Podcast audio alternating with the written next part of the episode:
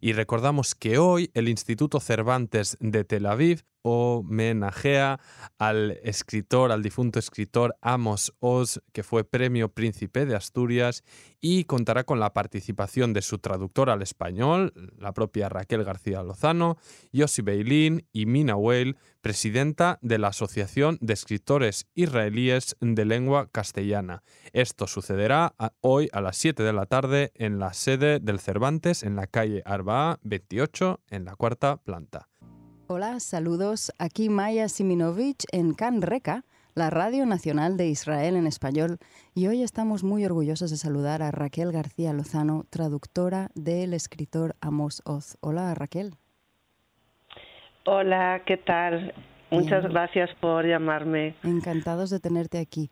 Queríamos conversar contigo hace tiempo. Yo, es más, eh, te confieso que yo a Oz lo descubrí siendo israelí, pero española, lo descubrí, lo descubrí a través de ti. Todos los libros, obviamente, los leí em, cuando era pequeña, eh, traducidos al español, al hebreo todavía no lo hago.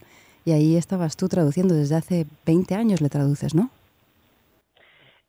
Sí, ya 21, sí, sí, sí, es increíble. Hace muchísimo tiempo, eh, gran, gran parte de mi vida llevo con un libro de Amos siempre en mi mesa y, y, es un gusto porque mucha gente, no solo tú, me ha dicho lo mismo, que, mm. que lo ha leído estando también en Israel en, en mis traducciones, o sea que de verdad que es un un placer y, un privilegio también poder haber traducido toda la obra de un escritor tan importante y que lo pueda leer tanta gente. Y que te estén tan agradecidos, porque yo también conozco a muchos que te conocen a ti tanto, tanto como a él casi. Sí, no, sí es cierto que es eh, una maravilla porque es hay que reconocer que es un escritor muy complicado en hebreo, entonces, eh, aunque mm, conozcas muy bien el hebreo, claro, lo hables eh, sin problema y sea tu otra lengua, pero e, es cierto que, que, leerlo, bueno, pues puede a veces resultar mucho más complicado que en, en, tu idioma materno, entonces todas las personas que viven en Israel que tienen como idioma materno el hebreo, pues claro que lo que lo prefieren así. Bueno, yo mm, he intentado poner mi, eh, mm, bueno, pues lo que he podido para, para que se lea lo mejor posible también en, en español y creo que lo he logrado más o menos bien, espero. ¿Por qué dices que es un autor complicado en hebreo? ¿Desde el punto de vista de, de, qué? ¿Del lenguaje? ¿Utiliza un lenguaje inaccesible? Porque en español no lo parece.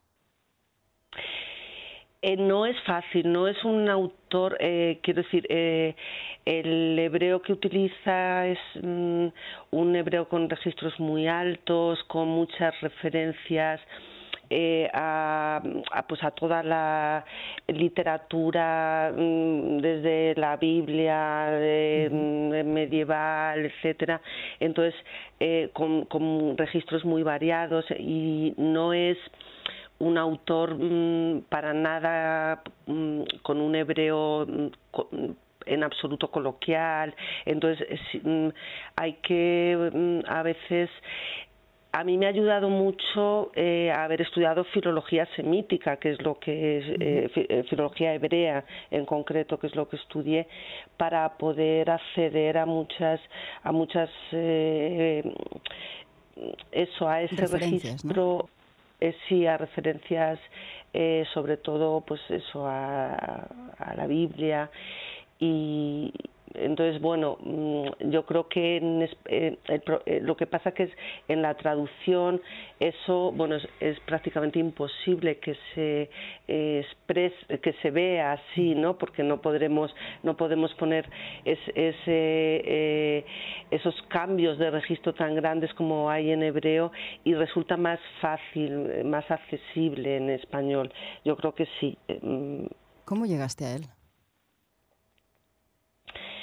Pues eh, llegué Eh, después de estar en Israel, bueno, después de estudiar aquí, eh, estuve en Israel. Aquí es en España, ¿no?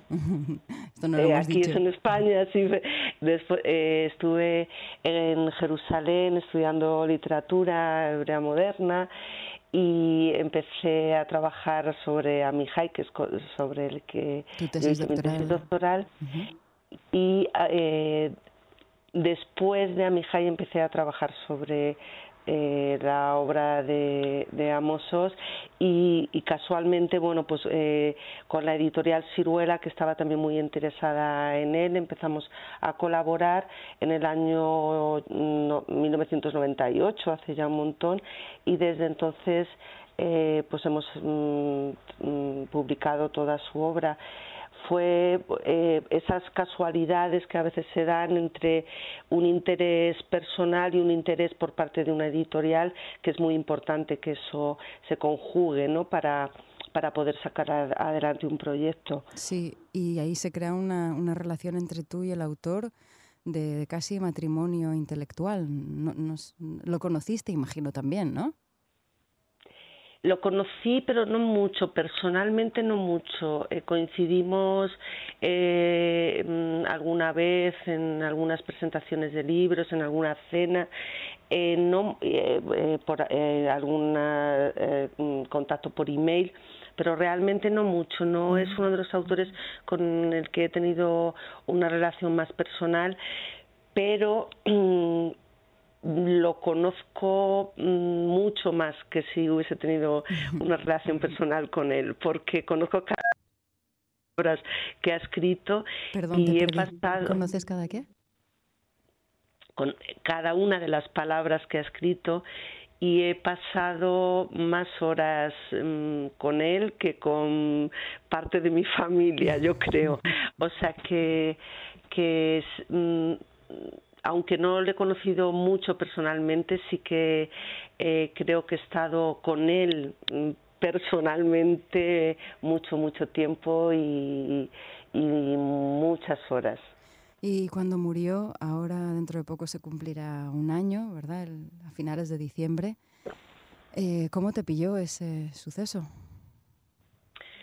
Bueno, pues fue tremendo porque yo sabía que mm, mm, al que estaba enfermo, pero no, no tenía un conocimiento real de lo grave de su enfermedad.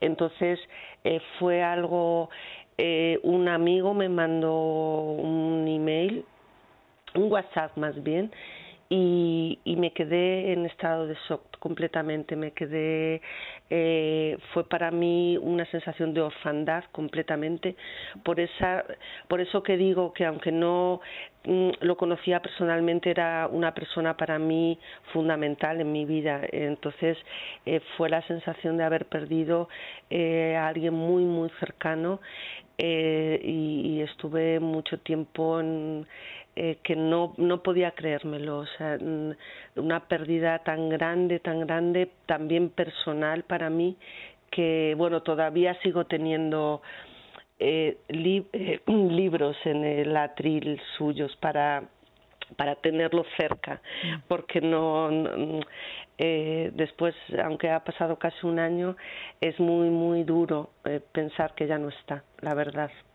y que y sobre todo que no va a escribir más y que no voy a tener otro texto suyo nuevo delante. Es muy triste muy eh, no, no sé muy muy penoso para mí. Te puedo entender perfectamente y más habiéndolo conocido tan tan profundamente. Eh, para los demás que también que nos dejó huérfanos fue una sorpresa porque parecía un escritor eterno parecía una persona que siempre iba a estar ahí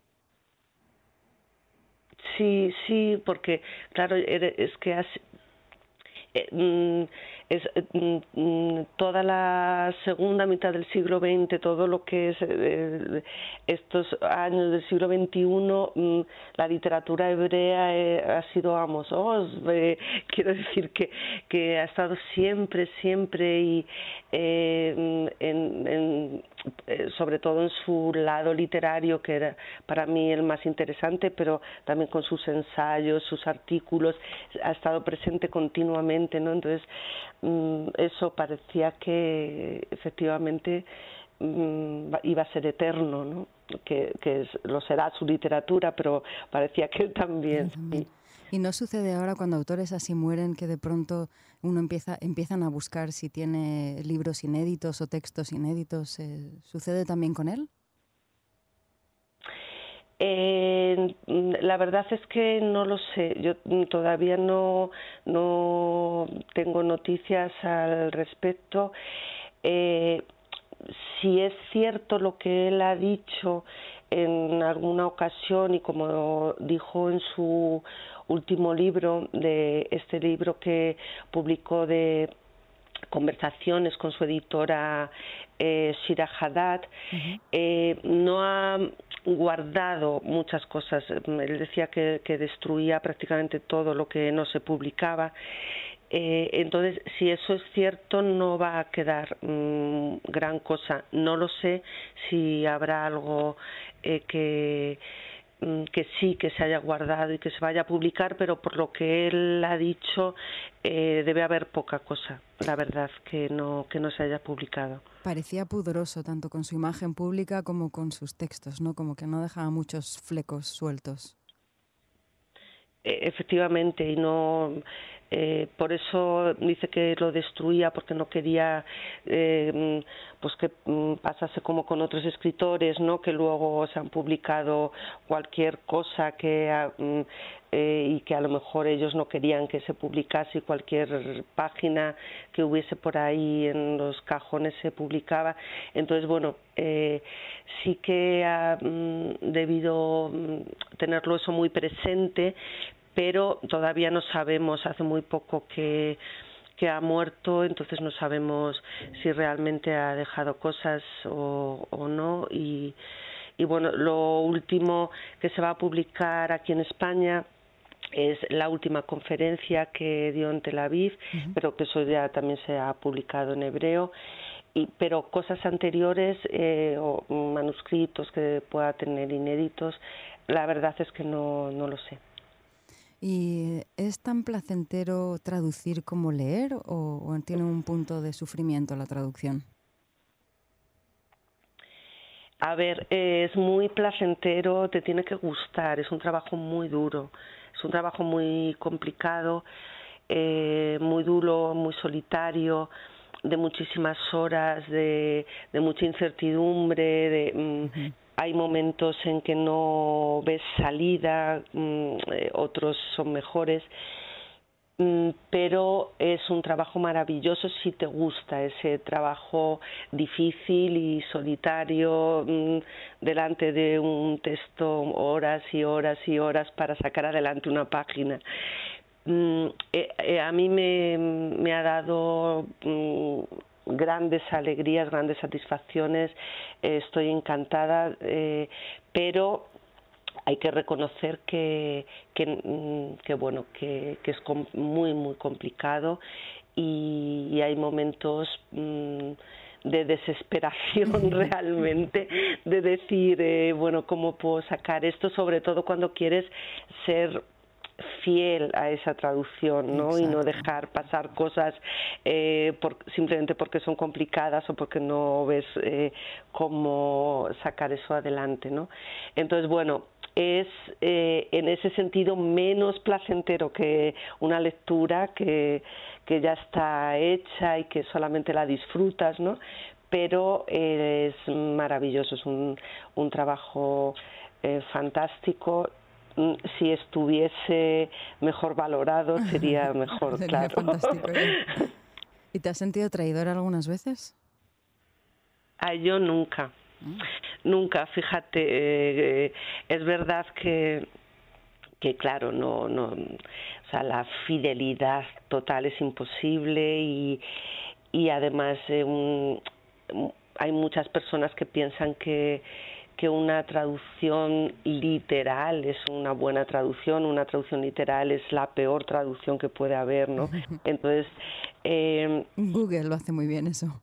Eso sí, efectivamente, palabra por palabra y en el mismo orden sintáctico además, ¿no? No pero, pero mm, mm, yo nunca he sentido que, que he traicionado al traducir, me he podido confundir, como cualquier ser humano se puede confundir, pero siempre he intentado ser muy fiel y eh, a mm, todo lo que he hecho, incluso cuando he traducido poesía, que tiene otro mm. eh, componente mucho más complicado también, he intentado hacerlo eh, de una forma muy fiel y sobre todo muy mm, muy verdadera, o sea, como yo lo he sentido y, intentar que, que, se lea igual que yo lo he leído. Insisto, es verdad que con eh, seguro que con errores y si alguien se pone a cotejar traducciones se encontrará cosas como en cualquiera, ¿no? Pero no, no, no, no he sentido nunca esa traición que que se dice de eh, con la con la frase con la famosa frase italiana. Exacto. No porque tu labor es, pues, es una gran responsabilidad no tú eres el filtro que recibe algo y tiene que transmitirlo de la mejor manera posible. Es es mucha responsabilidad. Sí, sí, es, eh, es mucha responsabilidad, mm, pero de verdad que yo creo que, mm, que lo he, que los que lo hago mm, pues eso con, mucha fidelidad y eh, sea, eh, hay algo que es muy extraño con, las traducciones, porque parece a veces que las traducciones canónicas son las traducciones inglesas y de a partir de ahí, de a, lengua inglesa, quiero decir, y a partir de ahí se hacen traducciones a, otras muchas lenguas, ¿no? Y, y eso habría que también mirarlo un poquito, porque a veces estas traducciones inglesas, eh, no digo todas, pero hay muchas que sí, eh, pueden ser mm, a veces mucho más mm, traidoras que, que las traducciones que nosotros hacemos al español o a cualquier otro idioma y de ahí mm, se extienden al mundo entero. Entonces, bueno, yo creo que con eso habría que tener también mucho cuidado porque, porque luego esas traducciones son las que manejan las editoriales y, y, te pueden decir a ti incluso, eh, pero es que he visto esto y no, es, eh, está muy distinto que, que la traducción inglesa y decir, bueno, pues yo lo siento, pero es que a lo mejor la traducción inglesa no, no ha sido fiel al original, ¿no? Eh, entonces, bueno, por eso digo, efectivamente, por eso digo que, que yo en ese sentido estoy bastante tranquila, la verdad. ¿Traduces a más autores israelíes? Sí, eh, claro, he dedicado tantísimo tiempo a traducir a Mossos, que he publicado toda su obra literaria, he traducido toda su obra literaria que, bueno, pues me ha mm, dado poco tiempo a otras cosas, pero sí he traducido, sobre todo empecé eh, eh, con la poesía de, de Yehuda Mihai, que es otro de, de mis grandes autores y de, los que más quiero, ¿no? y de narrativa he, traducido bastantes eh, obras también de Aaron Appelfeld, mm. eh, alguna alguna obra de de, de Joshua, de Joram Kaniuk, eh, mm, a ver, espera que voy a, eh, eh, una obra preciosa de Lea Goldberg, eh, mm, más cosas que seguro que se me van a quedar en tintero, algo de Batiagur, ah, te lo iba a mencionar. Mm, de Sayed Kasua también he traducido un par de obras. Eh, en fin, mm, y algunas cosas más que se me quedan por ahí seguro, pero bueno, son mm, de los mm, autores que he traducido varias obras, sobre todo ha sido eh, Appelfeld, Kanyuk, eh, Amihai y por supuesto Amosos. O sea, todo lo bueno. Hay un par más ahí, pero, pero le has dejado algo a alguien más, ¿no? Sí, yo siempre he traducido, excepto, bueno, pues eh, cositas así más actuales, eh, siempre he traducido a lo que yo llamo a los clásicos. Sí, sí. Sí, porque bueno, yo tampoco vivo en Israel, entonces tampoco eh, quiero, o sea, no me siento, creo que no tengo tampoco capacidad precisamente porque quiero ser fiel a los textos para traducir a gente, a autores muy, muy actuales que escriban en en un, con jerga que yo mm, no pueda entender bien, bien, bien el, el, sentido mm, real de lo que. Entonces, no quiero entrar en eso. Yo siempre he traducido, pues eso, a, a personas. Eh, mm, o sea, pues eso, a los clásicos, la más antigua que he traducido ha sido Lea Goldberg, que fue maravilloso, complicadísimo, pero maravilloso, y, eso, siempre en ese eh, registro sobre todo de, de los autores de lo que se llama la generación del Estado, sobre todo, ¿no? Pues Raquel García Lozano, muchísimas gracias no solo por estas palabras, sino por todo tu trabajo, que lo disfrutamos mucho. Pues muchísimas gracias y bueno, espero poder seguir haciéndolo y que haya mucha gente que lo que siga leyéndolo y, bueno poder sobre todo mm, hacer que la literatura israelí que es una literatura tan buena mm, de una calidad excepcional llegue pues eso a 500 millones, de, de, personas que, que tienen como lengua maternal español que es creo algo muy importante. Tienes un gran público. Un placer, Raquel. Muchísimas gracias.